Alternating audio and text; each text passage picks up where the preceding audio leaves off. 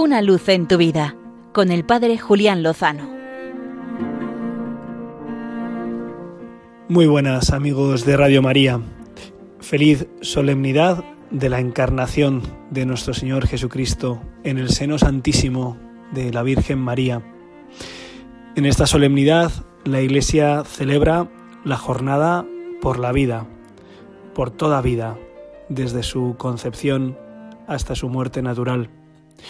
Hoy, además, la Iglesia, a través de el Santo Padre Francisco, va a hacer una oración de consagración de Rusia y Ucrania al Inmaculado Corazón de María, siguiendo así las indicaciones que nuestra propia Madre Santísima dio en Fátima a los pastorcillos hace ya más de 100 años.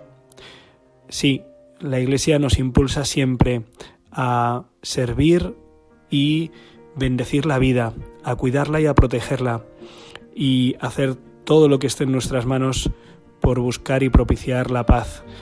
Bienaventurados los constructores de paz, porque ellos serán llamados hijos de Dios.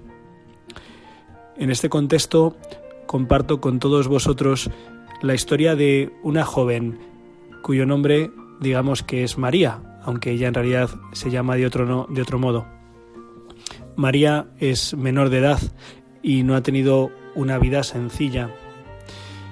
No ha podido disfrutar de la presencia habitual de su padre y de su madre, sino que ha sufrido la separación pronto de ambos.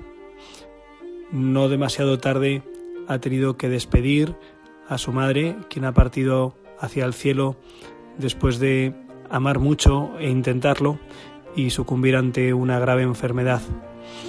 Con su padre aún no ha podido retomar contacto, al menos el, el que ella desearía. Y en estas circunstancias, María, pues siendo menor de edad, se ha quedado embarazada en una relación que podríamos calificar como tóxica, viciada, no una relación de comunión, de entrega, de servicio, de respeto, de deseo de amar y servir. Y por esas circunstancias todo la invitaba, o todos la invitaban hacia poner un final fácil a la situación, el aborto. Sin embargo, no todos en su entorno se lo recomendaban y no solo se han limitado a decirle que era lo adecuado, sino que han puesto todos los medios para que pudiera seguir adelante.